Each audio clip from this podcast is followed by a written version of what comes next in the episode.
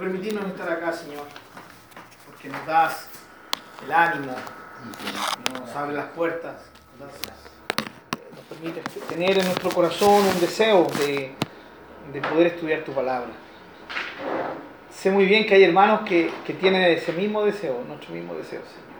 Pero no pueden estar. Nosotros pedimos para que tú les ayudes, para que tú los libertes, para que ellos puedan ver tu mano en ese sentido, para que se les abran las puertas para eh, asistir a los estudios bíblicos, Señor. Pero también entendemos que hay hermanos nuestros que no tienen interés, Señor. Y nosotros no juzgamos a nadie, solo tú los conoces. De hecho, ni nosotros mismos conocemos quiénes son, pero sabemos que hay hermanos que no tienen interés, que no hay un deseo en ellos de, de, venir y estudiar tu palabra, no lo ven como necesario, no tienen una perspectiva clara de esto, Señor. Nosotros oramos por ellos también, para que tú despiertes sus conciencias, para que tú despiertes sus mentes a la necesidad que tienen de, de poder estudiar tu palabra, de juntarse con el resto de sus hermanos a estudiar tu palabra. Bendice a nuestra iglesia, Señor.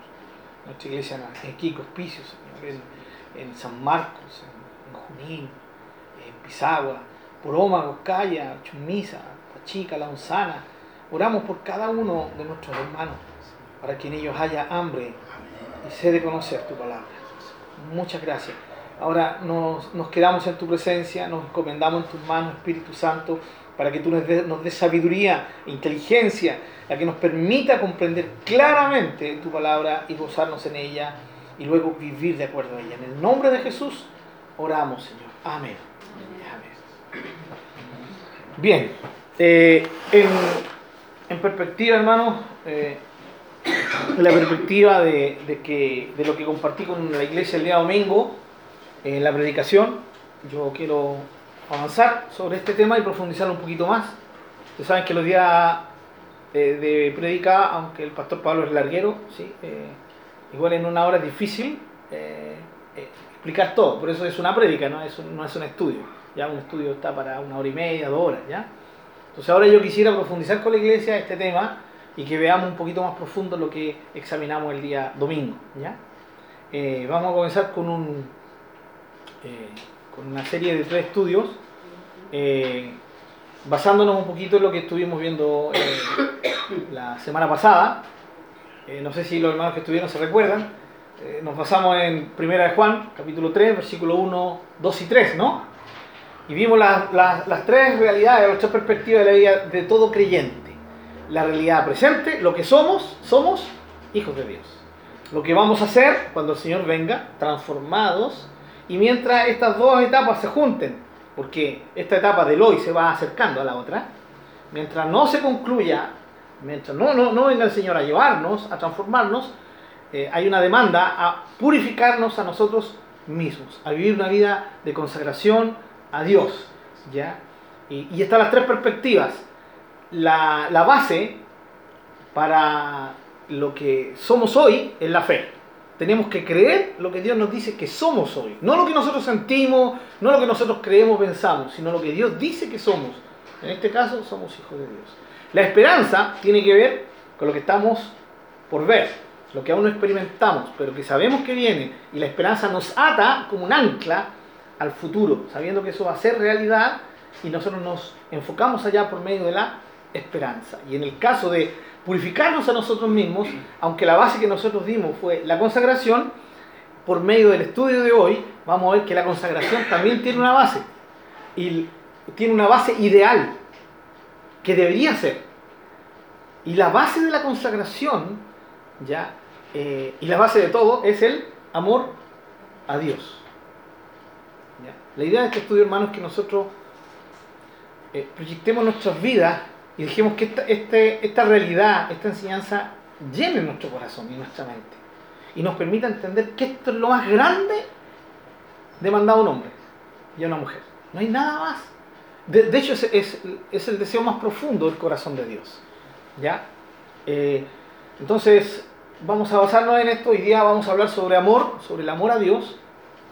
¿Ya? Y en, las, en estudios eh, siguiente vamos a estar tocando la fe y también la esperanza. Pero hoy día nos vamos con el más importante.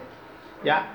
Eh, según eh, Primera de Corintios 13, ustedes lo conocen, eh, muy conocido, el último versículo, yo lo voy a leer. Eh, ustedes pueden anotarlo ahí, escucharlo si desean. 1 Corintios 13 al final dice, ahora permanece la fe, la esperanza y el, y el amor. Estos tres. Pero el mayor de ellos es el, es el amor. Pablo, por medio, o al revés, el Espíritu Santo por medio de Pablo, define claramente la prioridad suprema, amor.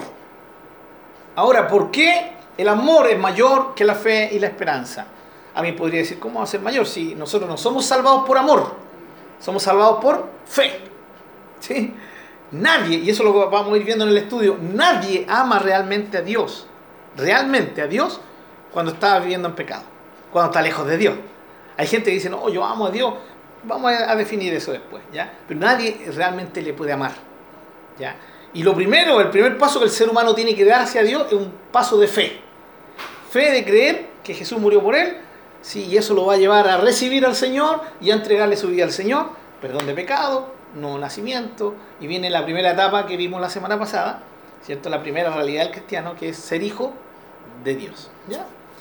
Eh, ¿Por qué el amor? No la fe y tampoco la esperanza. Exactamente. Justamente. Eso, muy bien lo ha dicho hermana Grecia. Esa es la razón. Cuando nosotros estemos de cara, al, eh, de cara a cara al Señor, ya no vamos a necesitar la fe. Y tampoco vamos a necesitar la esperanza porque el verle es la esperanza. Es el cumplimiento de la esperanza. La esperanza deja de ser cuando uno alcanza lo esperado. Fe y esperanza en el cielo no van a existir. ¿sí? en el sentido que la conocemos hoy. Pero el amor, el amor es la demanda eterna, es el vínculo eterno entre Dios y sus criaturas. Ahora, como compartí con, con usted, con la iglesia el día domingo, basándonos ahí en la dignidad de Dios, ¿no? Eh, Apocalipsis nos muestra la dignidad de Dios, la dignidad de ser adorado. Por eso le adoran todas las criaturas, ¿sí? Todas las criaturas están alrededor de Dios y están en una profunda y una excelentísima adoración a Dios. Pero a nosotros nos es demandado algo mucho más profundo que una adoración o una alabanza. Se nos demanda amar a Dios. ¿Ya? Y, y esto es maravilloso porque es Dios quien está expresando el deseo de su corazón. Sí. Él, él está expresándonos, nos está diciendo lo que Él quiere. ¿Qué es lo más profundo? Todo ser tiene un deseo profundo, ¿no? De hecho aquí, un deseo profundo. Yo, por ejemplo, soy, miro algunos y tengo discernimiento, por ejemplo, yo veo al hermano Marcelo y conozco claramente uno de, uno de sus deseos más profundos. no, eso no es porque yo nada. es porque lo he escuchado, ¿sí? Obviamente con un gran deseo de mi hermano es estar con su familia, ya eh, que Dios abra las puertas de, este fin de año y él pueda estar libre ya de su, del trabajo y, poder dedicarse a su familia y al Señor allá en, en es un, un profundo deseo, ¿no, hermano Marcelo? ¿Eh? Sin necesidad de, tener discernimiento lo, lo sube. Eh, ahora, todos tenemos deseos. Dios también tiene un deseo profundo. Y el deseo más profundo del corazón de Dios es que le amemos. Y como compartí el día domingo, no es mendigando. Esto no, jamás se nos tiene que pasar por la mente que Dios está como diciendo, por favor, ámenme. Ya, yo, me, yo, yo, yo necesito ser amado. No, no, no, no, no. Entendamos esto en el sentido práctico, Dios no necesita nuestro amor. No lo necesita. Eh, a tiempo atrás definimos lo que era necesidad, ¿no? Eh, necesidad, una necesidad vital. Dios no tiene como necesidad vital que nosotros le amemos. Eh, él merece que le amemos. Él lo merece. Él es digno de nuestro amor. Lo merece. Y, lo ha demostrado y es lo que vamos a tratar de examinar más profundamente en esta noche. Amor a Dios. Vamos todos a Mateo 22, 37, 40. Yo sé, mis queridos hermanos, que ustedes lo han leído muchas veces, lo hemos compartido en la palabra. Más de algún predicador, predicadora de medio nosotros lo ha compartido, lo hemos estudiado, lo hemos dado vuelta. Vayamos ahí porque es necesario ya volver a leerlo una y otra y otra vez. ¿Ya? Bien, Mateo 22, 37 al 40. Y el primero que lo tenga por favor, le da 22, versículo 37 al 40. Jesús le dijo, amarás al Señor tu Dios con todo tu con toda tu mente. Este es el primero y gran, grande mandamiento. Y el segundo es semejante. Amarás a tu prójimo como a ti mismo. De estos dos mandamientos depende toda la ley y los profetas. Muy bien. Bueno, ya lo hemos explicado.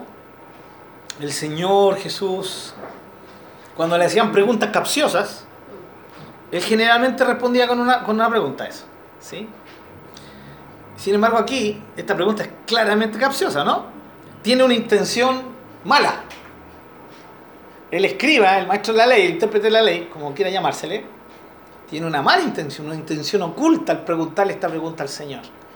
Porque va para tentarle, o sea, va con el fin de, de que el Señor se caiga, de poder agarrar al Señor ahí. ¿ya? ¿Puedes leer el versículo 36? Maestro. Perdón, el, el 35.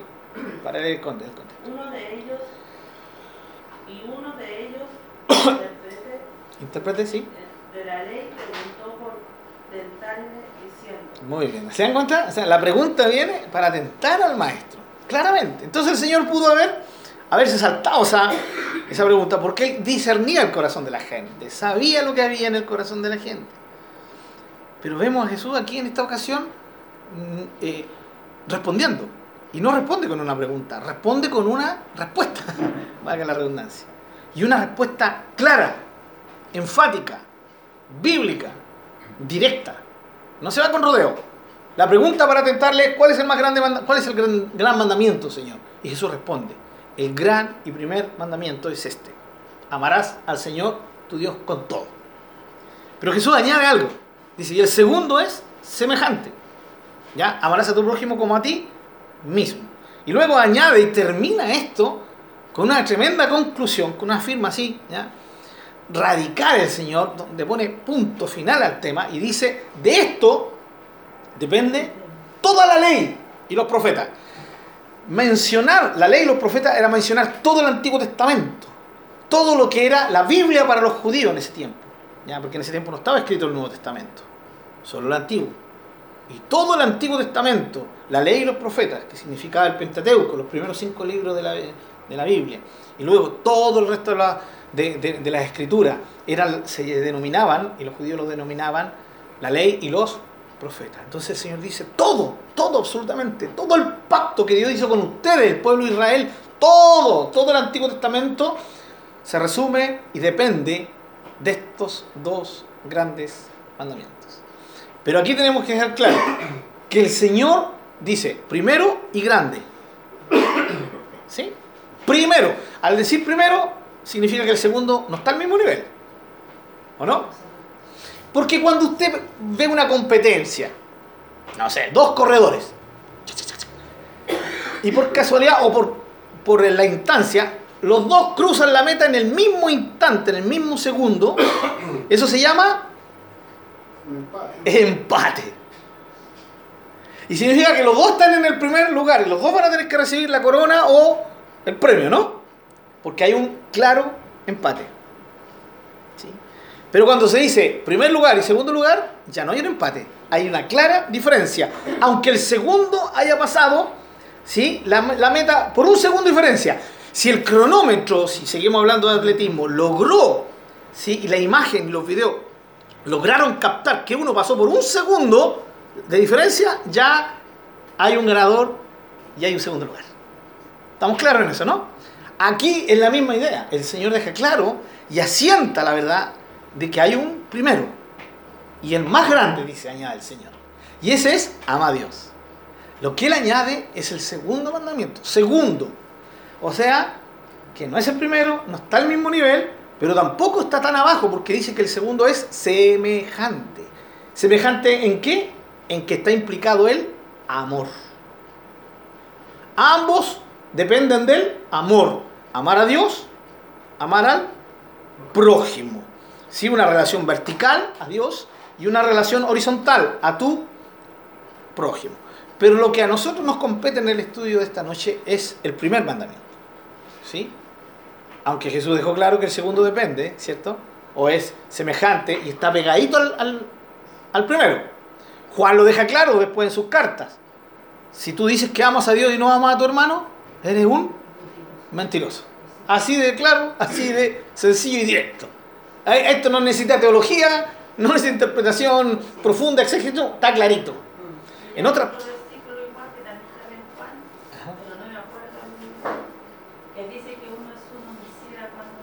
Claro, muy fuerte, ¿no?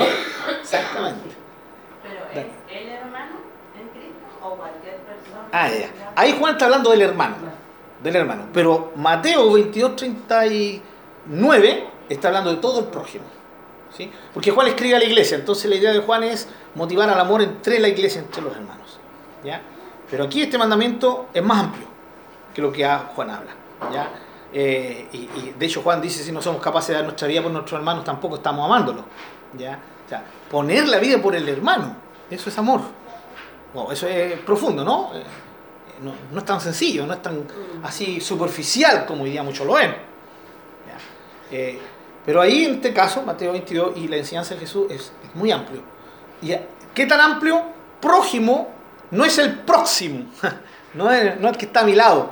Prójimo es todo aquel que es semejante a mí. O sea, a todo ser humano. El que está lejos, el que está cerca. ¿Sí? El que me cae bien, el que no me cae bien. El que es fácil de amar, el que no es fácil de amar. Con el que tengo para todo. Aquí el mandamiento abarca, no hay excepción de ser humano en el mandamiento. No hay excepción. No es ama tu prójimo excepto a. No, ama tu prójimo. ¿Sí? Bien. Ok, vamos entonces a, desglosar, vamos a ir viendo algunas, algunas ideas. Y vamos con la primera. Estos dependen, ¿ya? Jesús dijo que estos dependían de, de, estos dos mandamientos, ¿sí? Pero sobre todo el primero. La ley y los profetas, ¿no? ¿Qué es la ley? La ley son los mandamientos de Dios.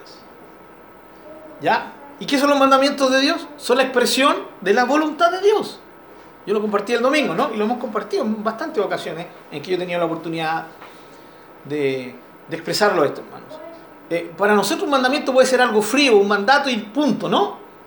Pero eh, eh, desde la perspectiva bíblica y de la perspectiva de Dios, sus mandamientos son la expresión de lo que Él desea, la expresión de su voluntad, lo que Él quiere. ¿Ya? No son meros mandamientos fríos, cerrados, insensibles, no. Dios al expresar un mandamiento está diciendo, esto harás, o decir, esto no harás, es porque Él está mostrando su voluntad. Entonces, cuando nosotros comprendemos esto, ya no es un frío mandamiento. Es decir, ¿qué quieres que haga, Señor? Ahí está, en mis mandamientos. Un claro ejemplo, el nuevo mandamiento que Jesús dio. Ámense unos a otros. ¿Y cuál es la diferencia? Porque eso ya se había dicho antes. Como yo lo sé, amado. Y Juan deja claro, un mandamiento del Señor. ¿Qué es lo que es? La expresión. ¿Qué es lo que deseo, mis amados? ¿Qué es lo que anhelo, mis amados? ¿Qué es lo que hay en mi corazón, mis amados? Le dijo el Señor. Es que se amen unos a otros. Como yo los he amado a ustedes. No a la pinta de ustedes, sino como yo los he amado. un claro mandamiento. Eso es un mandamiento. La ley, incluso la ley, para nosotros hermanos, ¿saben qué? con todo este tema de que no somos salvos por la ley, eh, o el miedo de saber que la ley era eh, tan estricta, ¿no? Nos aleja. Y ha producido en el pueblo de Dios como un, como un rechazo inherente a la ley. Ah, la ley, no, no, no, y gracias a Dios que el Señor nos libró. Pero es muy lindo y muy edificante examinar la ley. la ley la ley es la que nos confronta con nuestro pecado. Exactamente. Exactamente. Por la ley nadie va a ser salvo. Pero ahí está el tema. Nadie va a ser salvo por medio de la ley, ¿cierto? Nadie, porque somos salvos por la fe en la gracia del Señor. Pero eso, eso significa que no estudiemos la ley. No, deberíamos estudiarla.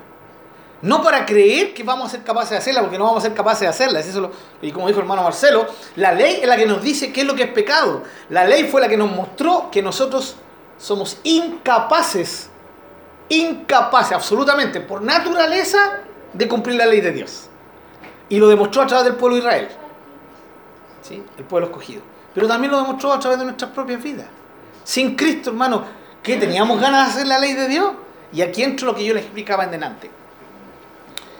Miren, hay gente que llega al Señor y dice, yo amaba al Señor. Y, sí, es verdad. Yo lo amaba, yo lo buscaba y había algo, un deseo en mi corazón. ¿Ya? Usted, no sé si ha escuchado gente así. Yo lo he escuchado. Hijos de Dios, hijas de Dios. También he escuchado a lo otro, que yo odiaba a Dios. ¿Quién ni creía en Dios? ¿Quién? Estaba ni ahí con Dios. Lo aborrecía. Como ejemplo el caso del hermano Juanito, ¿no? Pueden ser los dos casos. Pero los dos casos se produce una realidad. Ninguno de los dos casos amaba como Dios merece ser amado. A Dios. ¿Sí? Esa persona que decía, yo amaba, yo, yo, yo tenía un sentir en mi corazón de buscar a Dios, y yo amaba a Dios de pequeñito porque me lo enseñaron, lo amaba, lo amaba emocionalmente, como ama un perrito, aunque usted no lo, lo encuentre fuerte, como ama un perrito, como quiere a alguien. No era amor, era un querer, una emoción, un sentimiento por alguien que ellos querían conocer, que le habían dicho que era bueno, que sabían que era bueno, que, que era un padre, entonces lo amaban. Pero- a su manera. A su manera, exacto. Muy humanamente. ¿sí? Emocionalmente. Pero no amaban a Dios como Dios merece ser amado. Y eso solamente lo pueden llegar a, lo pueden llegar a hacer los hijos de Dios. Los que han nacido de nuevo. Los que son hijos de Dios. Y estos aprenden a amar a Dios. Porque el momento que lo recibimos, hermano. Y aquí hay, la- hay una diferencia en el testimonio también de cada cristiano. Hay cristianos que recibieron al Señor y para ellos todo nuevo. yo he escuchado cristianos que dicen, para mí todo es nuevo, no entiendo. Y- y- y sé que recibí a Dios y entré en una relación y creo todo esto, pero yo no conozco a Dios. Entonces, ¿puede esa persona decir, no, yo amo profundamente a Dios? No. Es una persona que está comenzando a amar a Dios. O sea, el amor por Dios comienza a, a crecer. A crecer. Y esa es la realidad de todos los creyentes. Porque el cristiano que, que decía, yo antes amaba al Señor y ahora es nacido de nuevo, entiende que no lo amaba como merece, aún él necesita aprender a amar a Dios. Y amar a Dios ¿sí? es respuesta, primero que nada, al amor de Dios por nosotros. ¿Ya? Y en eso nos vamos a centrar. La ley, entonces los mandamientos que son la expresión de su voluntad. Toda la ley, todo mandamiento de Dios depende de esto, del amor a Dios. Fíjense como Jesús está diciendo. Toda la expresión de la voluntad de Dios depende de esto, de amar a Dios.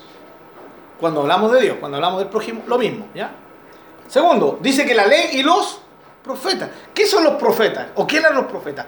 Eh, los profetas representan a la visión, la opinión, la voluntad de Él, su voz. ¿Qué hacían los profetas? Ellos traían el mensaje de Dios. Dios les decía, vayan y háblenle a mi pueblo. Entonces, ¿qué traían ellos? La expresión del deseo de Dios.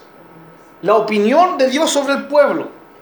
Los juicios de Dios sobre el pueblo. Las bendiciones de Dios sobre el pueblo. El profeta, ¿sí? Es el mensajero de Dios. Entonces, en ambos lados, la ley y los profetas nos están mostrando que todo, ¿sí? Todo depende de amar a Dios. De amarlo a Él. Y esto se aplica a nosotros, hermanos. Se aplica a nosotros. El conocimiento que nosotros tengamos de la palabra de Dios, ¿sí? Eh, tiene que tener un cauce. Y ese cauce tiene que darlo el amor. Por eso el apóstol Pablo dijo, y de esto se agarran tantos hermanos, incluso algunos hermanos amados antiguos. ¿ya? La letra mata, el conocimiento envanece, el amor edifica. Y ellos lo usaban, y lo siguen usando mucho, para que tú no estudies la Biblia. Porque si estudias mucho la Biblia, adquieren mucho conocimiento y el conocimiento envanece. Pero si usted lee el contexto de 1 Corintios 10, donde sale eso, donde Pablo enseña eso, no está hablando de esto. Está hablando del conocimiento sin amor. ¿Sí? Del conocimiento que te lleva a estudiar, a estudiar, solo para saber. ¿De qué sirve el conocimiento así? No sirve de nada, hermanos. Nada más. Nada más. Nada más. Conocer la Biblia intelectualmente, sin entender que debo entenderla, conocerla, para que ella cambie mi mentalidad, para que la palabra de Dios cambie mis, mis malos hábitos, para que la palabra de Dios me muestre cuál es el camino a seguir. Si no entiendo eso, no me sirve de nada. Y hay gente que sabe la Biblia de tapa a tapa. eh, hiperbólicamente, es una hipérbole, porque nadie se la sabe de tapa a tapa. Eh, y, no, y usted ve sus vidas y no reflejan para nada una vida que, que honra a Dios. Entonces ahí uno dice, ¿de qué le sirve? Pero la persona que estudia la Biblia, que profundice en la Biblia, que ama leer la Biblia, ¿sí? Porque sabe que por medio de ella va a conocer la voluntad de Dios y por medio de ella va a poder amar más al Señor porque va a ir conociendo a Dios, porque es inevitable, entre más conoces a Dios, su ser y cómo Él te ha amado, el amar a Dios se enriquece y le amamos con más profundidad, con más pasión, con más anhelo, con más deseo. Producto de ir conociéndolo. Entonces, cuando el cristiano entiende eso, se aferra a la palabra de Dios, se aferra a la Biblia, porque este es el conducto, ese es el conocimiento que necesitamos tener, la ley. Conocer quién es Dios, la voluntad de Dios, pero también oír la voz de Dios, oír qué es lo que Dios quiere que nosotros sepamos de Él. ¿Todo esto de qué depende? ¿O debería depender? De amar a Dios. ¿Por qué le quiero oír? Porque quiero saber lo que le agrada a Él. Y, y al saber lo que le agrada a Él, voy a, a esforzarme por hacer eso que le agrada a Él. ¿Sí? Hermano, ¿por qué el, el- el creyente ¿sí? eh, debe ser fiel a la esposa? ¿Por qué la esposa debe ser fiel al... a- iba a decir a la esposa, sí. si no hay lesbiana. La esposa fiel al, al esposo. Eh, por una sola razón, hermanos. Y el cimiento debería ser amor a Dios. Hermano, todo, todo matrimonio pasa alto y bajo. ¿Estamos de acuerdo con eso, los que estamos casados? Sí, así es. Alto y bajos. Pero hay algo que, que uno va aprendiendo en el Señor y va descubriendo realmente lo que es amor. Y, y, pucha, a mí que me, me ha costado entenderlo, hermano. Yo voy a hacer, voy a confesar mi pecado esta, esta noche. ¿eh? A mí me ha, oh, que me ha costado, hermano. Me ha costado, con todo el conocimiento. Amar a la ley. Ah, exactamente. Vaya. ¿Para qué? Sí, por eso. Abiertamente. Por eso le dije, voy a, voy a confesar mi, voy a abrir mi corazón. Ah, No soy el único. Gracias, hermana Marcela. Gracias. Eh, sí, no, no ha sido fácil. Y si usted le pregunta a Analito, tampoco ha sido fácil. En el sentido de que hemos tenido discusiones y hemos tenido conflictos altos y bajos, como todo matrimonio los tiene. Pero ¿qué ha hecho mantener la relación? Hay una base sobre esto. Que ella ama a Dios y yo amo a Dios. ¿Sí? Y en los momentos más conflictivos en que uno ha dicho, ah, mejor estaríamos hasta separados. ¿Sí? Ahí uno dice, no, ¿voy a honrar a Dios con esto? No lo voy a honrar. Y lo primero que se viene, debería venirse a la mente es Dios. Antes que, ¿qué van a decir de mí? O qué van a decir mis hijos incluso. Dios primero. Y cuando nosotros nos enfocamos en Dios, se produce un milagro, algo sobrenatural, que eh, la presencia de Dios nos va dando una capacidad de entender. Y vamos conociendo cómo Él nos amó. Y, y la primera confrontación es, ah, tú crees que no puedes soportar a tu esposa. Ah, ah sí. ¿Y qué pasa entre tú y yo? Y ahí me voy a pique. ¿Cuánto me soporta Él? ¿Cuánto me ha soportado él? Y yo digo que, que la amo y, no soy capaz de soportarla. Y vuelvo a decir, hermano, esto es y de, y de vuelta. Yo solamente estoy pon- poniendo mi, mi, mi lado, sin dejar de reconocer que el lado del delito exactamente, debe ser exactamente lo mismo. ¿ya? Y esto se aplica, hermano, al matrimonio. Y ahí uno empieza a entender por qué al final, claro, en la primera instancia, el momento más difícil, ya, me quedo por ella porque, por Dios. Pero después, después Dios va dando la capacidad, no, ahora yo estoy con ella porque la amo. Y amar significa soportar. Y amar significa todo lo que sale en 1 Corintios 13. Que lo enseñé, lo, lo, lo desglosé, lo estudié, lo volví a enseñar, de una cátedra sobre 1 Corintios 13 más de alguna vez. ¿sí? Y cuando el Señor me sacó la pizarra, churra. Temblaban las, las, las cañuelas, ¿no? ¿Por qué? Por eso. Pero el tema es que vamos entendiendo lo que es el amor a medida que vamos creciendo en el Señor. Y hoy día logramos comprender cuando éramos jóvenes y nos decían los más viejos, amar es una decisión. ¿Cómo va a ser una decisión? Amar es un sentimiento. Por eso, ya no te amo, divorciémonos. ¿Sí? Eso no es amor. Eso no es amor. Y ahí vamos a pasar a lo siguiente. Es el amor por, El amor hollywoodense, sí. El amor carnal, humano. Es decir, todo lo que Dios quiere, todo lo que Dios anhela, está expresado en la ley y los profetas, ¿cierto? Y todo esto depende del amor a Dios. Amarlo es amar y desear esto. ¿Qué? Amar y desear todo lo que Dios quiere y todo lo que Dios anhela. ¿Sí? Él dice, ¿qué quieres, Señor? Quiero que vivas una vida consagrada. Señor, lo voy a hacer. Porque te amo. ¿Qué más quieres, Señor? Eh, ¿Quieres que... ¿Qué quieres, Señor? Quiero que me sirvas. Listo, te voy a servir. Te voy a servir porque te amo. Porque te amo. ¿Qué más quieres, Señor? Quiero que me alabes. Con gusto, Señor, te voy a alabar. Porque te amo. Esa es la relación del amor. Recuerden, estamos viendo amar a Dios, no amor de Dios por nosotros.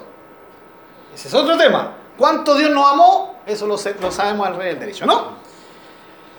Eh, estamos viendo nuestro amor, nuestra respuesta ante el amor de Dios. Eso es lo que estamos viendo. ¿Ya? Seguimos, miren. Fuimos creados, estos cortitos, creados para esto. Estamos diseñados, aún por sobre la consecuencia del pecado, fuimos creados con la capacidad de amar a Dios.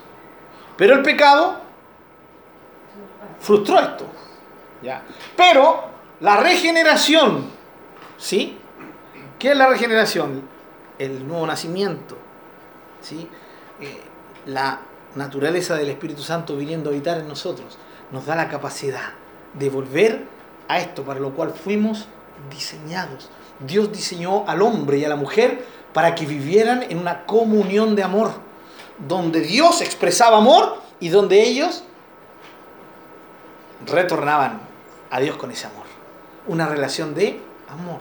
Un Dios que es amor se relaciona por medio del amor. ¿O no? Esa es la forma en que Dios se relaciona. El deseo más profundo de Dios es relacionarse con amor y por amor. Eh, si no encajamos en esto, en este pensamiento, nada, hermanos, literalmente, nada va a servir realmente. Todo depende de esto. Si no nos convencemos, todo será caótico.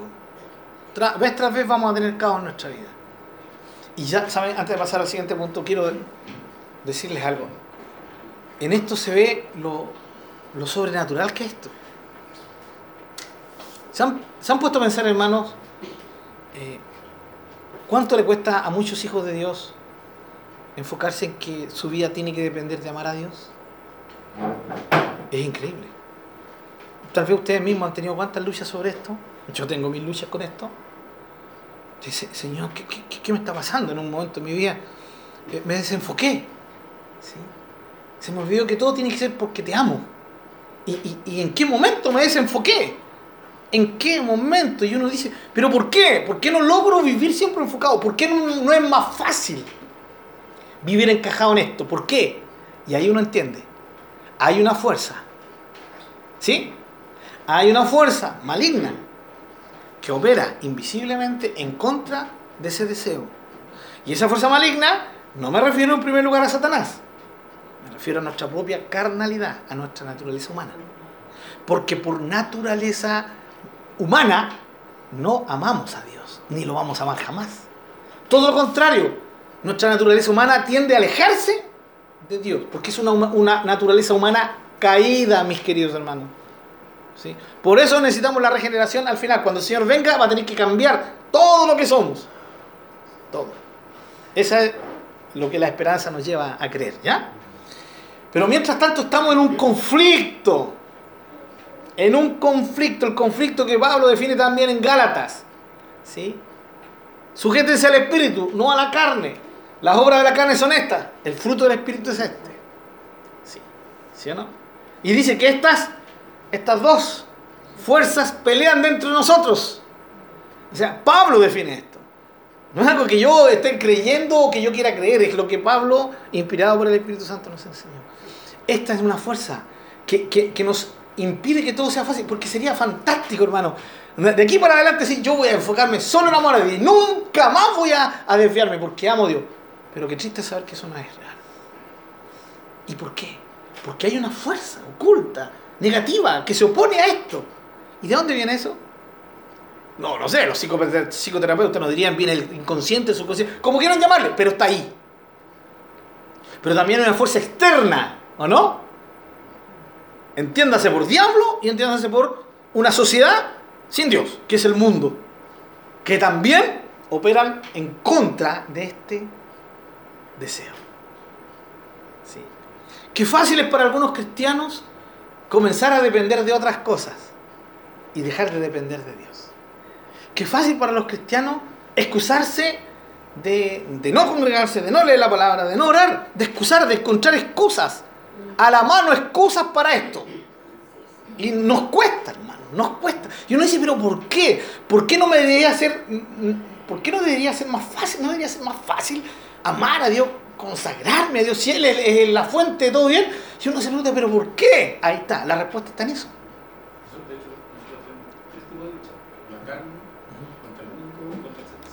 Así es. Son nuestros tres grandes enemigos.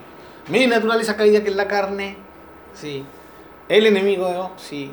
personificado que es Satanás y una sociedad sin Dios que es el mundo.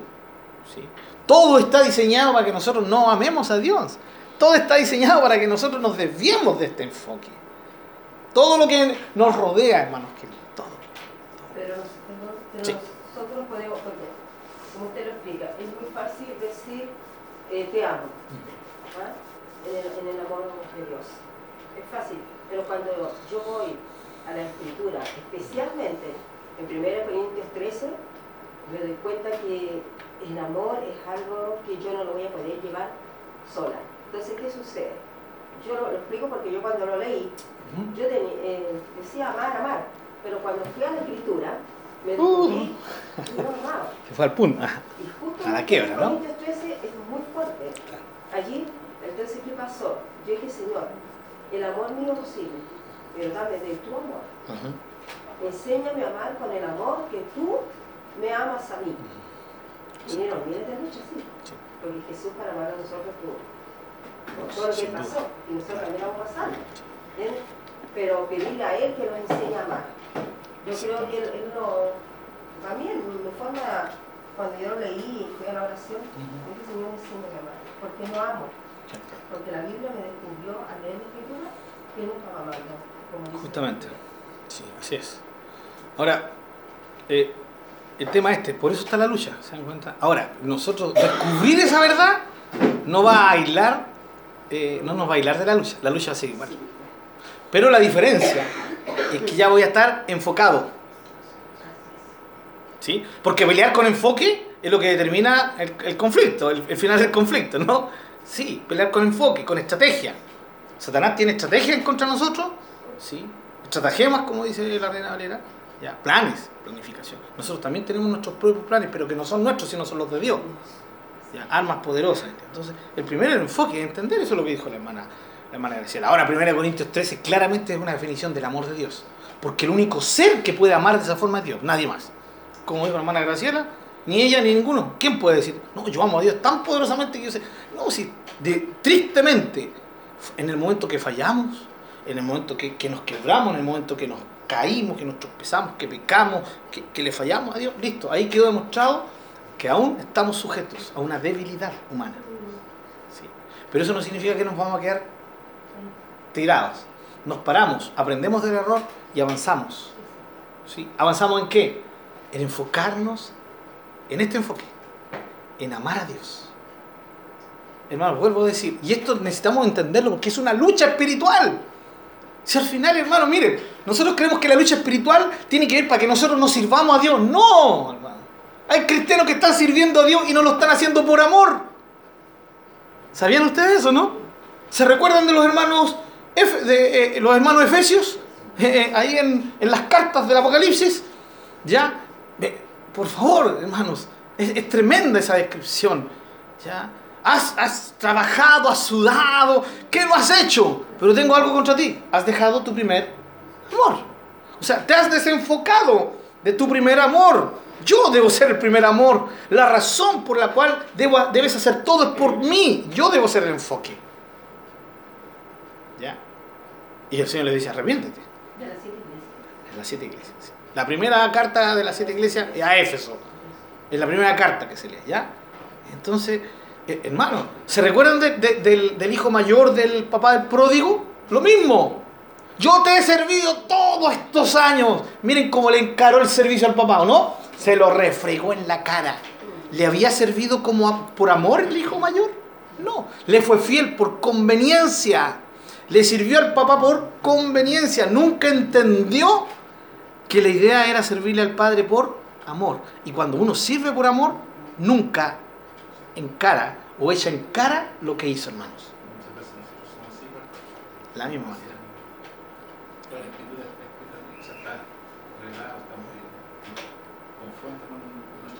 Así es. Así es. Por ejemplo, hermano, veamos, ¿en qué nos tenemos que cuidar? Nosotros somos una iglesia que activa. ¿sí? Hay hermanos que de repente han visitado nuestra iglesia y dicen, "Ah, tienen cualquier actividad. Los aviso, ¿no? Eh, Pisagua, por ejemplo, mañana ya los hermanos están yendo a Pisagua. Bueno, si, si es que se abre la puerta, si, si, si se puede. Se está yendo a San Marcos, se está yendo al interior. Ya. Estamos, eh, eh, eh, hermanos que están haciendo evangelismo deportivo. Ay- Anoche tuvieron una, una preciosa noche de, Sí. de misericordia.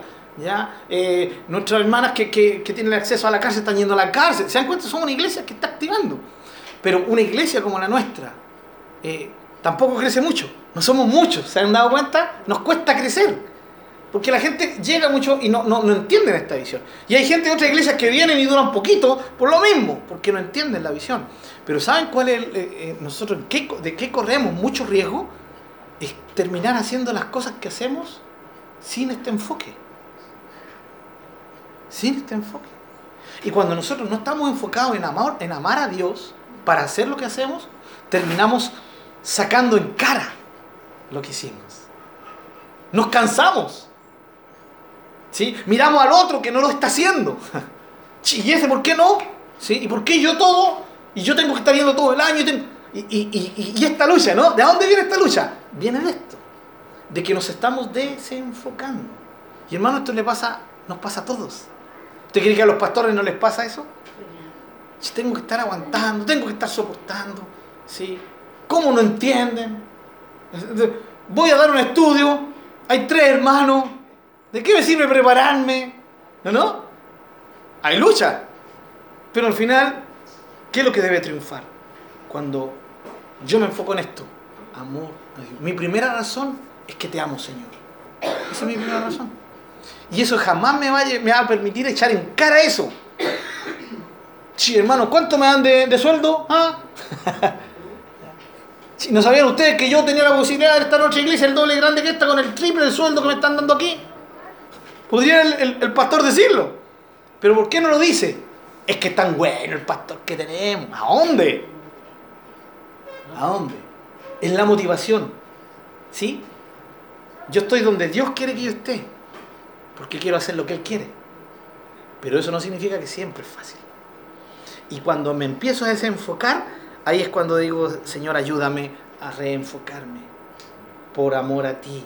Ese debe- debería ser el lema. Hermanos queridos, hay gente que está cantando, que está levantando sus manos y no lo está haciendo por amor a Dios. Lo está haciendo porque es costumbre, lo está haciendo porque su iglesia lo hace, lo está haciendo porque el de al lado lo hizo, lo está haciendo sencillamente porque sintió algo. Pero que es diferente cuando alzas tus manos porque lo amas. Amén, ¿sí?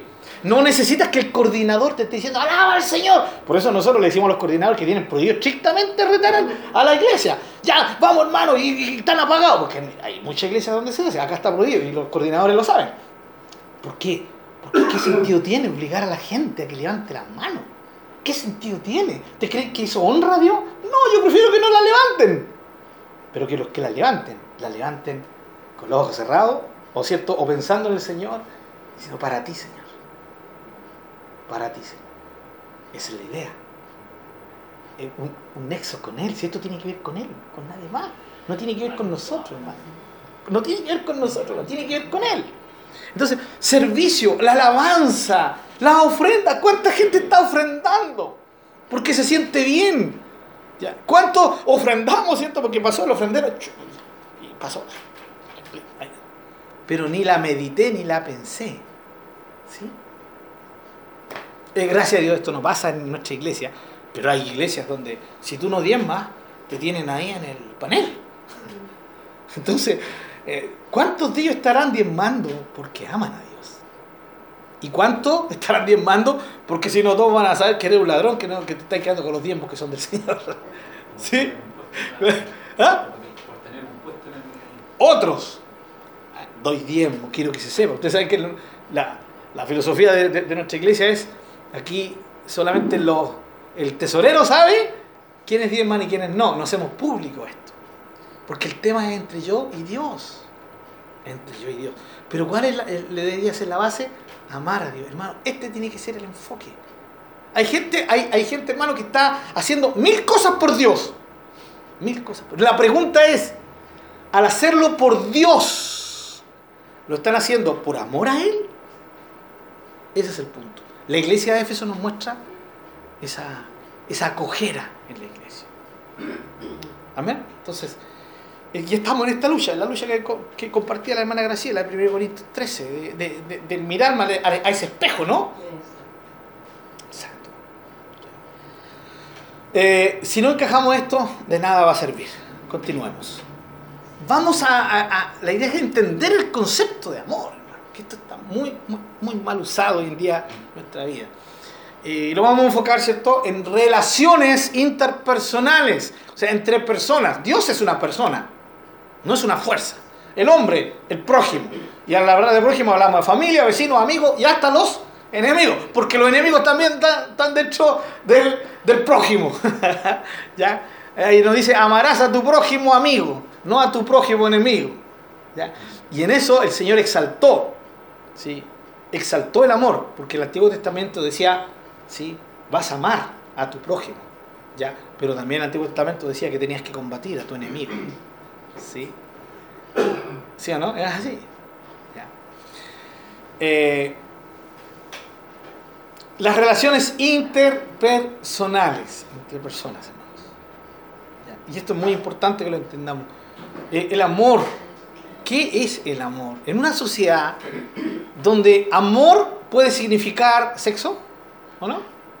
Dice, hicieron el amor, hagamos el amor. La canción, hagamos el amor. La otra la estaba escuchando en un, colectivo. Vieja la canción. Eh, hacer el amor, sexo. Amor es igual a sexo. ¿Y qué sexo? Es, una, es un compartimiento de fluidos eh, corporales, ¿cierto? Y de emociones, y, y etc-. En una sociedad donde amor se le llama eso, es complicado, ¿no? Donde amor significa eh, algo que tiene un fin. Ya dejé de amarte. Se me acabó el amor. Como si fuera gasolina, ¿cierto? En un vehículo. ¡Oh! tin, tin, tin! El vehículo ya no va a andar. Se me, se me acabó el amor. ¿Sí? Donde la persona viene y dice, hasta que la muerte nos separe, pero resulta que el amor se muere antes que la muerte llegue. En una sociedad donde no hay una definición de amor. Don- Donde eh, se le enseña a, a nuestros jóvenes que amar tiene que ver con emociones. Es complicado. Entonces nosotros necesitamos entender cuál es el concepto bíblico de amor. ¿Por qué, hermano? Porque a mí no me gustaría que en algún momento algunos de mis hermanos de la congregación dijeran, a ver, a ver, estamos enfatizando mucho en el amor y no estamos enfatizando en la santidad de Dios. Dios es amor, pero también Dios es santo. Que eso ocurrió muchas veces en muchas iglesias. Ah, se habla mucho de amor, amor, amor, amor, amor, amor. ¿Y dónde está la santidad? Tal vez en algún momento nosotros hasta lo hemos pensado. Pero yo no quiero que eso ocurra en nuestra iglesia. Porque eso no, no- es bíblico. Esa lucha entre santidad y amor no es tal, no existe. ¿Saben? Lo que existe es un mal concepto de amor. Nosotros siempre deberíamos estar hablando del amor, siempre. Porque Dios es amor. Y eso no quita que Él sea santo. O Él deja de ser santo porque es amor. No. En primer lugar, porque ninguno de sus atributos chocan. Todos sus atributos, sus características están plenamente entrelazadas, perfectamente entrelazadas. Dios no es más amor y menos santo. Pero ¿cuál es el concepto? Que el cristiano cuando dice, ah, ya, mucho se habla del amor, por eso hay tanto pecado en la iglesia. Ese es un mal concepto del amor. Porque es que, ¿cuál es el concepto? De que el amor es permisivo, te permite todo. ¿Ese es el amor bíblico? No es el amor bíblico. No. El amor te va a motivar siempre a la santidad, siempre. Y cuando el amor no te motiva a la santidad, no es verdadero amor. Es una emoción. Es algo pasajero. ¿Por qué? Porque amar a Dios, lo hemos dicho, significa saber lo que Él quiere, amar lo que Él quiere, hacer lo que Él quiere. Y si Él me dice, sean santos, porque yo soy santo, yo debo amar la santidad, como amo a Dios. Porque mi vida santa es una forma de mostrar mi amor a Dios. De hecho, en José, bueno, que hizo obviamente mirando a Dios, ¿cómo haría ahí tan grande mal contra Qué tremendo. Se nos ha, se nos ha alejado la reunión de varones. ¿eh? Que le teníamos miedo a José. Justamente el próximo personaje que teníamos en, en los varones. ¿Ya? José, no, es tremendo. No, no, José, hermano. Si hay una historia que me hace llorar en la Biblia es la historia de José, en todo sentido. Y una de las más poderosas es esa. ¿Cómo yo haría tan grande pecado? Y ofendería, ¿cierto? Pecaría contra Dios. Cómo con todo lo que él pasó y vivió, su enfoque era Dios. Sí, sí, sí. sí lo, que- lo que pasa es que los varones nosotros hacemos, compartimos, ¿no? Hablamos. Ah, sí. uno también aprenda a oír Exactamente. Justo. eh. Exacto. Si el hombre es tentado con otra mujer, la mujer igual Claro. es tentada a mirar con otro Por supuesto, hombre. claro, Entonces, enseñanza Exactamente. eh, uno la tiene que tomar. Así es. pues. Así es. Ahora, eh, el amor, hermanos, el amor nunca va a estar, jamás, el amor bíblico nunca está en contra de la santidad. Entonces, cuando dicen, ah, mucha, mucho permiso, se habla de mucho amor, es un enfoque del concepto del amor. No se está entendiendo el amor bíblico. Hermano, el amor de Dios, ¿corrige o no corrige? ¿Saben qué interesante esto, no? Eh, ¿Saben dónde sale eso? Que al hijo que ama castigo, azota, ¿cierto? Sale en Proverbios. Sí. También hay una alusión en Deuteronomio. Tienes que reconocer que al hijo que ama, Jehová lo castiga. Amor y castigo, eso es lo más incoherente en nuestra sociedad. Hoy día nos enseñan a los papás que nosotros no podemos castigar a nuestros hijos porque eso los puede traumar y porque eso eh, los va a desenfocar y porque eso es inhumano, no los puedes castigar. Si los amas, no lo castigues. ¿Cómo lo vas a castigar? Aquí hay otro mal concepto de lo que es el castigo. ¿Sí? Porque se entiende castigo como romper al niño. ¿Sí? Eh, dejarlo casi lisiado. Siempre el castigo se refiere a un golpe así, ¡pa! Como maltrato. Maltrato. Gracias, hermano. Esa es la palabra exacta. Siempre es el castigo, pero bíblicamente el concepto de castigo es diferente. Pero ese es otro tema. Vuelvo al tema. Pero el tema es que está el castigo. Ahora sí. Ahora así porque antes cuando Ah, sí. castigaban uno los papás y Bueno, en, en esos tiempos era el otro extremo, ¿no? claro, en la escuela, por ejemplo, se cortaban uno, le ponían dos corotas ahí se lo colocaban en la rodilla mirando la pizarra. Sí, la, y las tiras. Y derechito, nada que todos lados, derechito. Yo todavía me acuerdo, a mí, a mí me alcanzaron a tirar las patillas, por mano.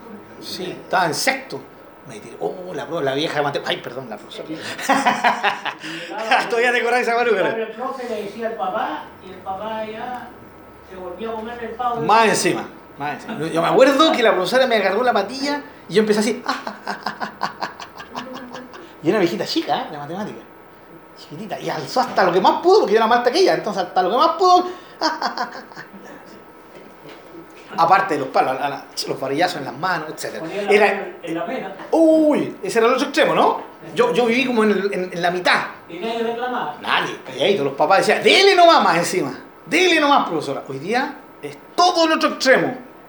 Y, y usted ve, la- usted ve las consecuencias. Aprender este burro. Claro, a golpes aprende. Pero eso es Claro. eh, un mal concepto del castigo. Pero vamos al, al amor. El amor de Dios castiga. Y es interesante porque alguien podría decir, ah, ven, eso sale en Proverbios o sale en el Antiguo Testamento. No, hermano, miren cómo el Espíritu Santo lo trajo literal al Nuevo Testamento, en el libro de Hebreos. Y usa los mismos términos, incluso usa el término azote. Entonces es un mal concepto cuando se dice, ah, no, eh, se habla mucho de amor y se consiente. Ese amor que consiente todo no es verdadero amor. El verdadero amor bíblico te da una pauta, te da oportunidades. ¿Cuántas oportunidades? Las que Dios sabe. Pero Dios sabe cuando ya estás cruzando un límite y Dios va a castigar. Hermano, hay, cosas que nos ocurren como hijos de Dios porque, por consecuencia de lo malo que hicimos, ¿no? No necesariamente el castigo directo de Dios. Puede, ser, puede llamárselo un castigo indirecto. Pero hay veces cuando Dios nos castiga, Él, directamente, ya no es algo implícito, es un castigo implícito. Y uno tiene que decir, amén, venga nomás Señor, dame, dame nomás. Porque si me castigas, lo haces por mi bien, lo haces porque me amas, porque quieres que yo me corrija. Por eso qué lindo es, el castigo de Dios es símbolo de que Él nos ama. En hebreo dice que si Dios no te castiga, entonces eres bastardo. Y un bastardo en ese tiempo significaba uno, como diríamos chilenamente, un guachito. No reconocido por su padre. Es un bastardo. Ya, bueno, siglo después siguió significando lo mismo. ¿ya? Hoy la palabra bastardo en, en español es un poquito más fuerte, ¿cierto? Porque puede significar cualquier persona detestable. ¿ya? Pero literal, eh, eh, etimológicamente se refería a eso en, en la Biblia. Entonces significa que no es tu padre. ¡Wow! No, que me castigue el Señor. Entonces el verdadero amor va a poner límites. El verdadero amor va a castigar el verdadero amor de Dios. Amén. Entonces, no es, aquí no tenemos que caer en este tema de que, no, hablamos mucho del amor. No, tenemos que hablar del amor siempre, pero enfocar y enseñar bien el amor. Y el amor significa que no te va a permitir hacer todo lo que quieras. Eso no es amor. El papá que le permite al hijo hacer lo que quiera no está amando a su hijo ni a su hija. Todo lo contrario. Está impidiendo que su hijo crezca derecho y que en el futuro va a recibir las consecuencias. ¿Ya? Ahora, vuelvo a decir, el castigo tiene que, tiene que ser también bíblicamente aplicado. Pero ese es otro tema, no me quiero desviar. Veamos las relaciones interpersonales, basándonos en esto. El amor.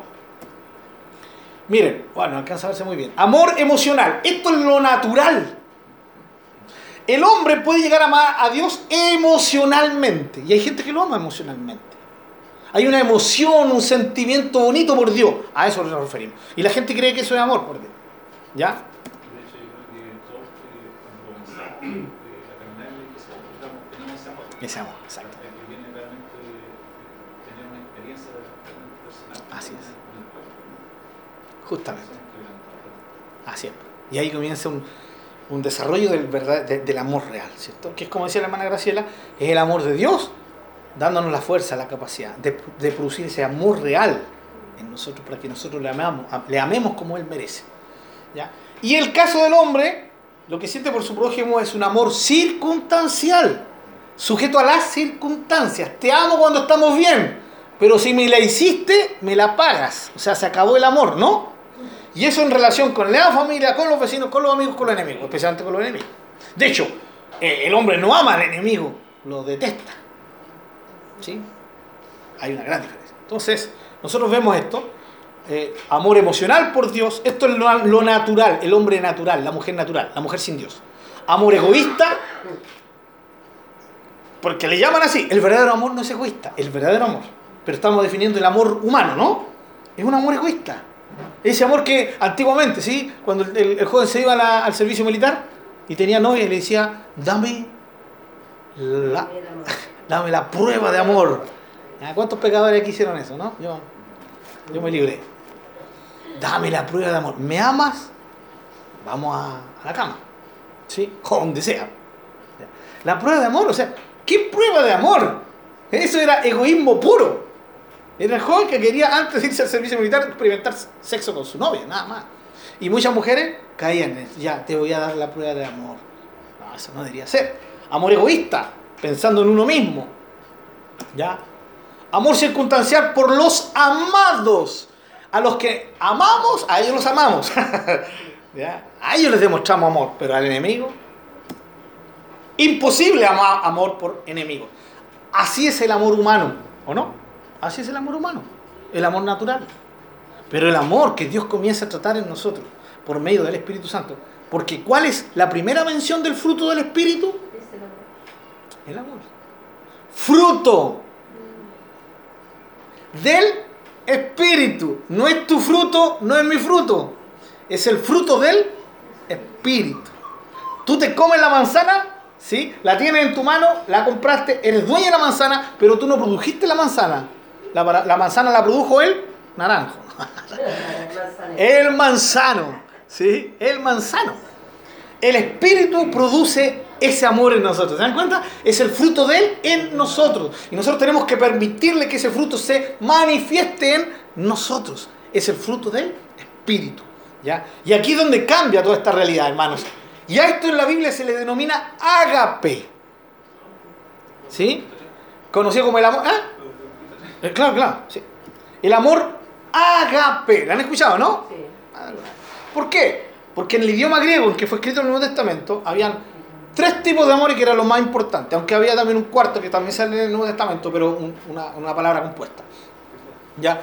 Eh, estaba el amor eros, de donde viene nuestra palabra erótico, que era un amor de pareja.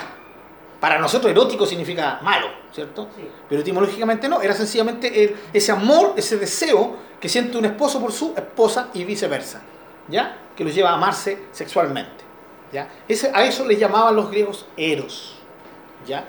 Eh, y eso enfocado no es malo, dentro del matrimonio y bajo los parámetros de Dios no es malo, es, debe ocurrir esto, ¿sí? Ese amor eros, ¿ya? No, es, no, no el erotismo inmundo de hoy día, el, el erotismo degenerado que hoy día pervierte los matrimonios, destruye matrimonios, destruye jóvenes, etcétera, etcétera, por medio de la pornografía, por medio de tantas cosas terribles.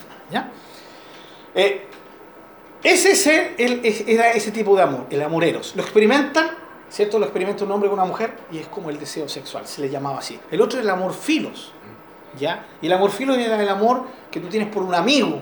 Nosotros lo, lo- podríamos entenderlo como el cariño, cariño que tú tienes. Yo quiero a mí, amigo, quiero a mí, papá, quiero a mí, mamá, quiero a mí, eh, lo quiero, ¿cierto? Ese amor humano, emocional del, que, del que vivimos, ¿ya? El amor filos. No es malo tampoco, de hecho tiene que existir ese, ese, ese, nexo entre nosotros, ¿no? Ese cariño. Pero estaba el superior, que era el amor ágape. Y hermano, ese es el amor que usa, que usa el Espíritu Santo para hablar de amor. Cuando Jesús dice, ámense, está hablando del amor ágape. ¿Saben? Est- Esta palabrita llegó a ser tan conocida en la iglesia que los años que vinieron después de que el Señor se fue y la iglesia comenzó, eh, a las reuniones que ellos tenían para compartir, para tomar un tecito, como diríamos nosotros, para hacer un almorcito entre comunión, a eso le llamaban ágapes. Y hoy día hay alguna iglesia donde dice, ya, ¿cuándo vamos a tener nuestro próximo ágape? Cuando usted escuche eso, ah, significa cuando se juntan los hermanos a compartir un tecito, un almuerzo. Como nosotros le diríamos en Aymara, ¿cierto? Nuestro aptapi. Donde yo llevo, no lo mío, para mí, sino donde yo llevo para que todos puedan servirse. Nosotros no, no usamos la palabra Aymara, ¿ya? Aptapi, que significa ese tipo de compartir. ¿ya? Pero en muchas iglesias se denomina ágape, porque es el momento donde se expresa amor. Pero la palabra habla del amor de Dios, del amor perfecto, del amor que no se basa en las emociones ni en las circunstancias, sino el amor que se basa en la voluntad. Yo decido amar. Y eso es lo que hablamos delante, cuando como esposos llegamos a amarnos de esta manera. De esta manera, en que con todos los errores que ella pueda tener, yo la amo y quiero estar con ella. Y yo- e incluso puede llegar un momento que uno diga, pero ¿cómo estoy con ella? Si, si somos, si, si tenemos estas discrepancias, no, pero yo quiero estar con ella. Decidí estar con ella y esta decisión se transforma en, en algo tan poderoso porque es amor. Y ella lo mismo. ¿Cómo estoy con este hombre? ¿Cómo voy a estar con este hombre? No entiendo, pero lo amo. Ya no es un sentimiento, porque el sentimiento se basa en las circunstancias. Ah, no, yo lo amo porque es tan amoroso, porque es tan cariñoso, me regala siempre flores, chocolate, ya, eh, hace lo que quiere. Che. Cualquiera ama uno así, po. hasta yo lo amaría. no, eso es broma, hermano. Cualquiera ama a un hombre así, hermano. ¿Sí? No, mi esposa, es tan amorosa. Cuando yo llego me saca los zapatos, las calcetines. ¿En qué película algún hermano me va a decir? ¿En qué película la vio, hermano? Me lava los pies, me tiene la, la cenita preparada, yo no tengo que decirle. Cuando yo le hago así nomás, ella está dispuesta a todo, incluso estaba la intimidad. No, oye, esa mujer. ¿Quién no ama a una mujer así? Pero cuando empiezan los conflictos es donde se prueba el amor, ¿o no? Cuando llego, llamo, lávame los pies. Che, ¿qué soy tu esclava? Eh, estoy cansado y, y- la comida, ¿por qué no me serví? ¿Qué? ¿Tenéis los dedos crespos? Como dice la aquí todos los monos bailan. es de los dichos que nos reímos con los niños de la ley. Aquí todos los monos bailan. Ya. Está bien, y significa que no me ama porque ya no me está sirviendo el desayuno como antes, porque ya no. No. Uy, ahora pasan los años y ahora soy yo el que estoy lavando. ¿Ya? ¿Y ¿Dónde está esa mujer que ella decía, no, no te preocupes, yo lavo la luz? Ahora no, eh, mi amor, lavo la luz yo, claro. Yo, esperando que dijera, no, yo lo hago. Sí, por supuesto. Bueno, esto es un poco para, para, para reírnos, hermano, pero yendo al, medio del asunto. eh, Soñar no cuesta nada. eso es exactamente era cuenta. Y, y- y el caso de la mujer también. ¿sí? ¿Dónde está el hombre amoroso, el que, el que me decía palabras tiernas? Ya, ya no hay nada de eso. Pero el amor, el amor, ágape, tiene que ver con voluntad. Pero no solamente algo frío, porque eso se transforma en un director de las emociones. Ya no es al revés. No son las emociones las que producen el amor. El amor se gobierna, gobierna sobre las emociones y tenemos un sentimiento. Porque no significa que yo veo a Leo y le digo, ya, yo decidí amarte y te amo. ¿Ya? Porque no me queda otra por dentro, ¿no? Listo. Si dijiste eso, pensaste eso o sentiste eso, ya no es amor. ¿Por qué? Porque el amor también involucra el sentimiento. Pero como producto de como producto de la decisión de amar, no algo emocional. Va mucho más a las emociones. Cuando esto se fortalece, también agarra y, toma las emociones. El amor ágape, miren la diferencia. El hombre ama a Dios, ¿ya? Con un amor prioritario. Y aquí vamos a el primer mandamiento. Amarás al Señor tu Dios con todo. Con todo. O sea, Dios pasa a ser la prioridad. Es un amor prioritario, ya no es un amor emocional. No es un amor, lo amas profundamente porque Él te está bendiciendo. ¿Y si Él deja de bendecirte? Si Él dejó de hablarte, si te metes al desierto donde no escuchas su voz, donde no sientes su presencia, donde pareciera que Él no te escucha, ¿sí? Y pareciera que Él no te responde, ah, no, ay, ¿cómo Dios va a ser digno de ser amado si es así conmigo? Resulta que hasta ahí en esos momentos lo amamos. ¿sí? Pero para eso tenemos que crecer en este amor que está produciendo el, el Espíritu en nosotros. El hombre llama a Dios como prioridad sobre su esposa, sobre sus hijos, sobre sus seres amados, sobre su madre, sobre su padre. Lo amas a Él por sobre todas las cosas. No hay nadie más importante que Dios. ¿Ya? Segundo, aquí está el reenfoque. Dios te da la capacidad del amor real por medio del fruto del Espíritu. Como decía la hermana Chelita, Señor, permíteme amar con tu amor. Ese es el fruto del Espíritu. El fruto del Espíritu. Dios me da la capacidad y yo lo amo a Él. Y con respecto al prójimo, me permite amar, producir, ¿cierto? Experimentar un amor real, puro, por mi prójimo. Y eso incluye aún a mis enemigos. Esto es imposible humanamente. Esto es sobrenatural.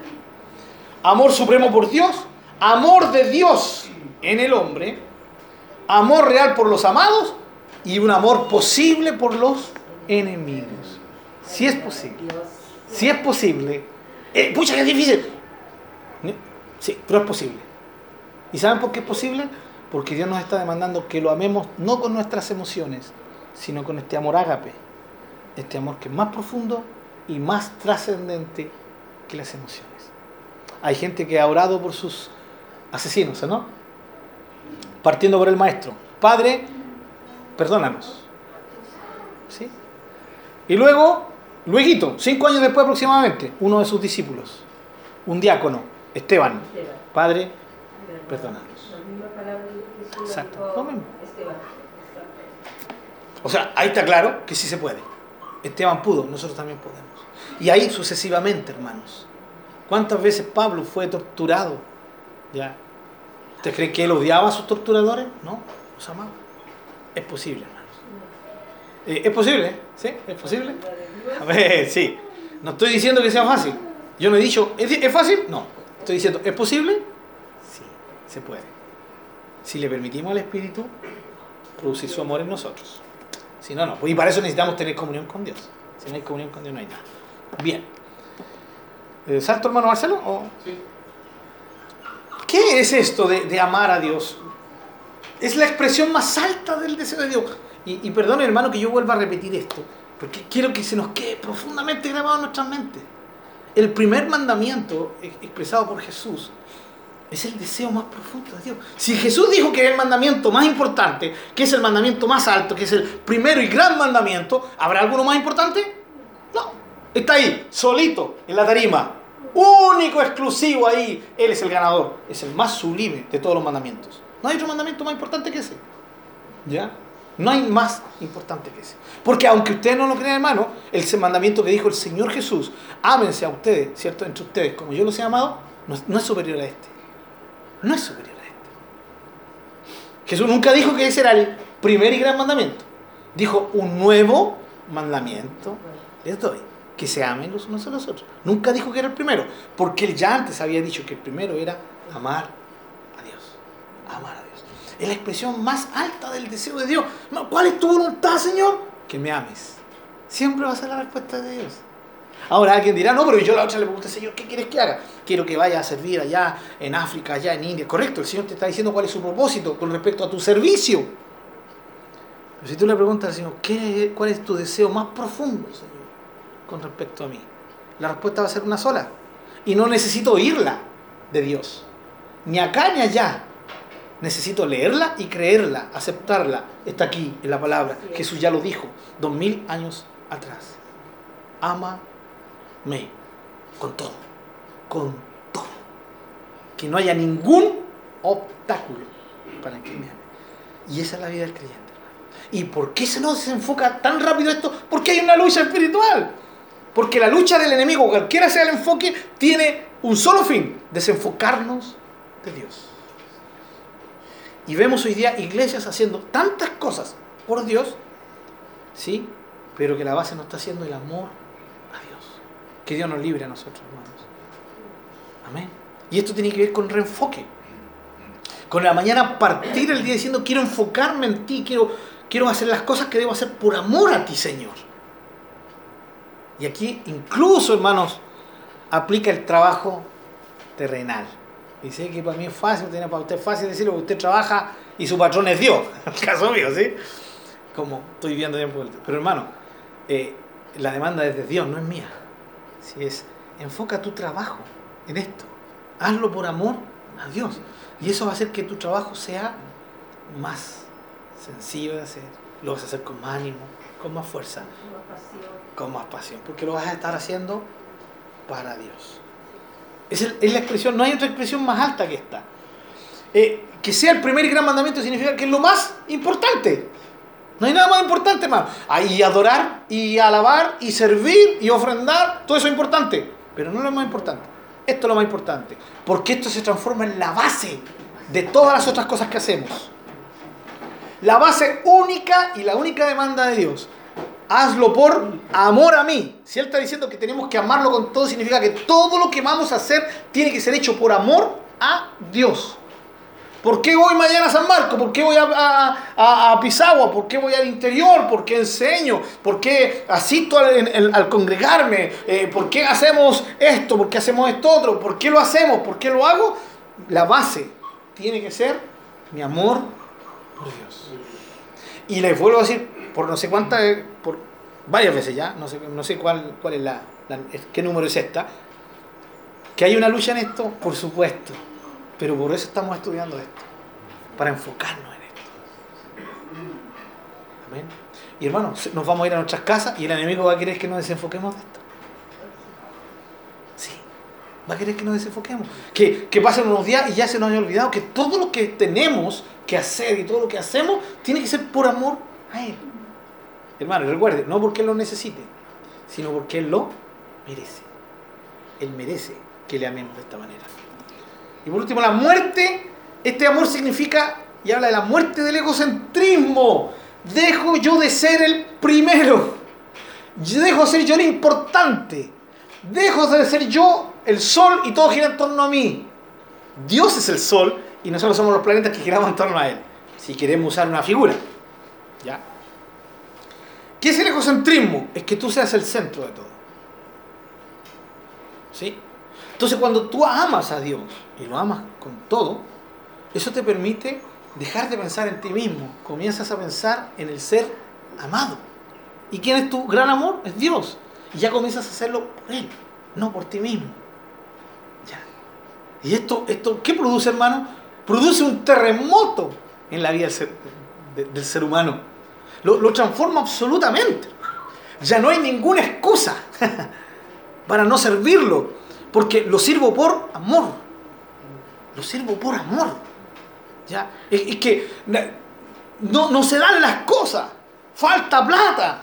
Pucha, no está el vehículo, que, eh, que, no son los mejores instrumentos para cantarle, que no tengo el mejor sueldo para, para ofrendar bien, que no, no tengo lo mejor, pero con lo que tengo, lo amo. Amén. Con lo que tengo, le demuestro mi amor. Y le digo, Señor, mi amor aún sigue siendo imperfecto, pero estoy en este proceso de que mi amor por ti se perfeccione. Amén. Amén, en eso estamos, ¿no? Y cuando estamos enfocados en esto, todo lo que hacemos pensando en esto. Nos enfocamos. Amén, ¿o no? Es como el que está corriendo, tiene en su enfoque, ¿dónde? En la meta. No mira a su alrededor, incluso comienza a ignorar su propio cansancio y va apenas, apenas, se enfoca en la meta, falta poco. Ah, y vienen fuerzas de adentro. Son las fuerzas que denominan ¿cierto? Los, atletas, ¿ya? Que cuando llega un límite, eh, se puede pasar de ese límite y aún seguir adelante. Bueno, este, este, ese sobre esfuerzo te lo da el amor por Dios. Amén. Y ahí me libro de, de, fíjense, de echarle en cara a Dios lo que hice por Él, porque lo hice por amor. Ya no necesito ¿sí? exigirle a mi hermano que haga lo mismo que yo, porque es un tema entre Él y Dios. Yo lo hago por Dios, lo haga el resto o no lo haga, porque yo amo a Dios. Qué lindo esto, ¿no? Amén. Y todo comienza a ser enfocado en Él. Todo, todo en Él, todo es por Él. Cuando, cuando me, toca ir el domingo, voy ya con un corazón dispuesto a adorarlo, porque lo amo. Amén, ¿sí? Y, ya no tengo como excusa, no, es que las reuniones son tan frías. Nadie levanta las manos, nadie adora. Eh, eh, hermano, debería usted enseñar sobre la adoración para que la, la iglesia... Si la adoración no nace espontáneamente, ¿de qué sirve, hermanos? Este domingo vamos a ir al culto Vayamos a adorarlo. Pero ¿saben de dónde deben hacer esto? Del amor a Dios. Del amor a Dios. Ahora, cuando yo vea que el hermano no tiene ninguna expresión de adoración, ah, este, este marido no ama al Señor. No, tampoco, porque eso no estamos actuando. Al criticar a otro, ya no estamos actuando en amor. Es por amor a Dios. Lo hagan o los otros no lo hagan, yo lo hago, porque lo amo a Él. Miren cómo la idea de Dios es que tengamos nuestra relación directa con Él. ¿O no? Ese es el privilegio que tenemos como iglesia, como cristianos, como hijos de Dios. Yo me relaciono con el Padre, el Padre se relaciona conmigo, conmigo. Si no hay nadie más, estoy yo y Él está ahí. Qué lindo, hermanos. Qué hermoso. Por eso la iglesia local, antes que nada, es la comunidad de hijos de Dios. ¿Sí? Antes que nada. La iglesia local no existe si no hay individuos que se junten, que adoren juntos. Esa es la iglesia local. Por eso hay tantas iglesias locales que somos diferentes unos de otros, porque somos la expresión de lo que somos como individuos, como personas. Mira, amados, eh, quiero ir un poquito más allá. Producto conocerle, eso lo vamos a saltar. Eh, esto es lo que quería que viéramos. El, amor, y ya con esto vamos a terminar, a concluir. El amor de Dios, fíjense, hay una línea para allá, ya, produce amor por Dios. Primero de Juan, capítulo 4, dice, nosotros le amamos a Él porque Él nos amó primero. Es su amor el que produce nosotros amor por Él. Y ahí es donde decimos, entonces, nadie que, no conozca al Señor lo ama realmente. Puede sentir cariño por Dios. Uy, si yo quería tanto al Señor desde chiquitito. Pero no era amor real. Este amor solamente se produce como producto del amor de Dios. El amor de Dios produce fe, porque la fe es confianza. Y la pregunta es, ¿el que ama confía? Claro. El que ama confía. Si no, pregunte la primera Corintios 13 que cita la hermana Graciela. El amor todo lo cree y todo lo soporta. Eso es feo, ¿no? Confianza. El amor de Dios produce fe, confianza. Pero la fe a su vez también produce amor. Porque yo confío en Dios y estoy expresando amor por Él al tener amor. Y el amor produce más fe y se produce un círculo. Fe y amor, fe y amor. ¿ya? Pero el amor de Dios también, ¿sí? Nos lleva al conocimiento. Entre más le conocemos, más le amamos. ¿O no es así? Claro. Y entre más le amamos, más queremos conocerle. Se producen estos vínculos. Amor de Dios, amor por Dios, fe, conocimiento. Todo esto se vincula en la vida del creyente. Con un solo fin. Hermano, no hay ningún otro fin. No es que tú el conocimiento para que seas mejor predicador, no es para que seas un mejor evangelista, no es para que seas un mejor teólogo, no, no, no es para eso. Es para que lo amen más. Conocer más, tener más conocimiento, ¿para qué? Un solo fin, para amarlo más. Amén, ¿no? ¿Qué me motiva para hacer algo? ¿Qué me motiva para ir a los estudios bíblicos? Quiero conocerlo para amarlo más. Ese es el fin. Ah, entonces, no, no tengo que conocer la Biblia para ser mejor predicador. Correcto, pero eso también es producto del amor. Y, y eso se produce solito, hermano. Si yo amo a Dios y comienzo a leer la Biblia, el conocimiento ah, me va a llenar y eso me va a dar capacidades. Eso se va a mezclar con mis dones y, y ¡pum! Amor por Dios, porque hermanos queridos, de alguna u otra manera yo creo que todos los que hemos sido predicadores o somos predicadores maestros de la palabra, en algún momento hemos vivido un momento de frialdad espiritual. Y yo lo he vivido. Es muy triste enseñar, predicar, porque tengo que hacerlo. Pero yo agradezco a Dios que Dios me ha reprendido y que Dios luego ha cambiado eso. Ha puesto el dedo, ¿no? Me ha quebrantado. Y me ha llevado a reenfocarme. ¿Sí?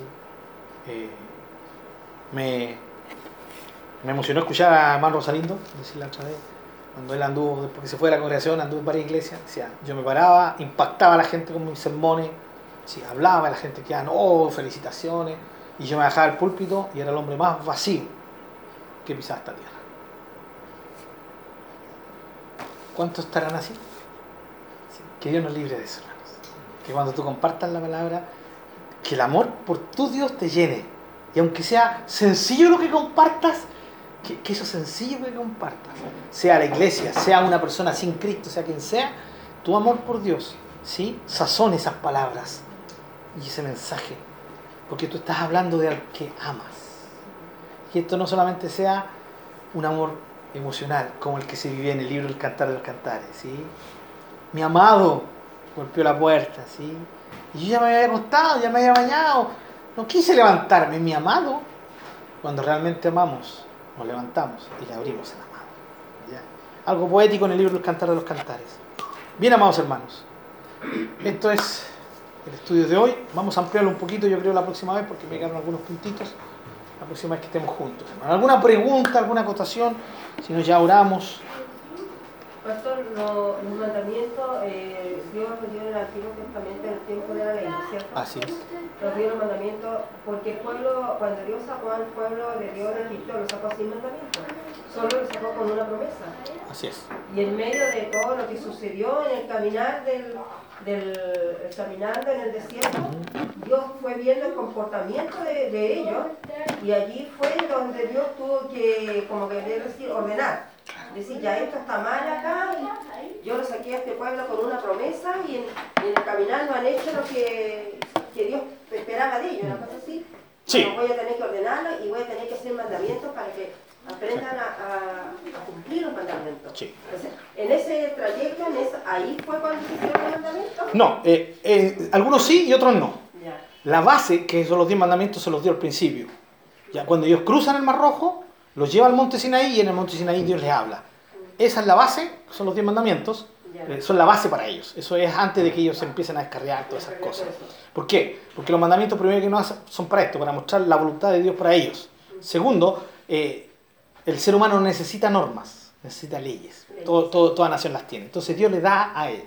Pero a medida que van pasando, Dios sigue añadiendo leyes, que es lo que usted se aplica a lo que usted dice.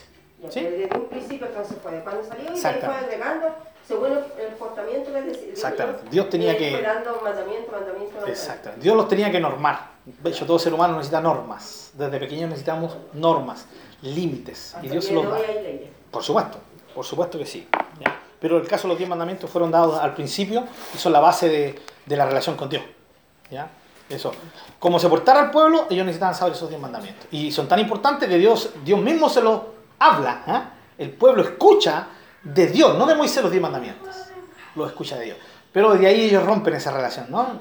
Ya no quisieron escuchar más a Dios, dijeron, háblanos. Qué triste, ¿eh? Eh, vamos a compartir una predicación domingo atrás. Eh, perdieron porque ellos quisieron, por su, porque no querían compromiso. Perdieron esa oportunidad maravillosa. Pero que hoy día en Cristo la tenemos nosotros. Mm. La maravillosa oportunidad de que Dios nos hable directamente. Y directamente no significa que siempre le vamos a ir acá, directamente a través de la palabra. Que Dios quiera hablarle a alguien al oído, gloria a Dios, por el hermano o la hermana que lo ha escuchado. Los que no hemos escuchado al, al oído de Dios, pero sí lo hemos escuchado acá, lo hemos escuchado acá, lo hemos escuchado leer las palabras. Dios sabe cómo nos habla, hermano. Pero esta es la base. No hay ninguna voz de Dios que vaya a contradecir su palabra. La profeta. Así es, como decía antiguamente la profeta mayor. Exacto. ¿Ya? Bien, amados. Oramos. Padre, gracias por este tiempo de estudiar. Ay, Espíritu Santo, permítenos irnos con, con esta palabra en nuestras mentes, en nuestros corazones. Señor, grábala con fuego en nuestras mentes, en nuestro espíritu, en nuestra alma, en nuestro corazón, para que nos permita mantenernos enfocados durante esta semana y comenzar. Va a, ser, va a haber una lucha, Señor, es, es inevitable, pero que seamos capaces de reconocer la lucha y de seguir enfocados, Señor, y, y de conseguir día tras día, semana tras semana, mes tras mes, de vivir cada vez más enfocado en nuestro amor por ti, Señor. Que todo lo que hagamos, que todo lo que compartamos sea en la base de nuestro amor por ti. Lo mereces, Señor. Mereces que te amemos. Que qué triste, que lo que menos se te da es lo que más mereces. Un ser digno del amor de sus criaturas. Con mayor razón, un ser digno del amor de sus hijos, a los cuales adoptó por gracia. Por eso, muchas gracias, Señor. Y permítenos eh, permitirle a- a- al Espíritu Santo, danos la capacidad de permitirle a tu Espíritu que produzca ese fruto del amor en nosotros y que nos permita amarte como mereces cada día más Amén. y amar a nuestro prójimo también, como tú quieres que nosotros le amemos. Gracias por esta palabra, por, por este incentivo. En el nombre de Jesús. Amén.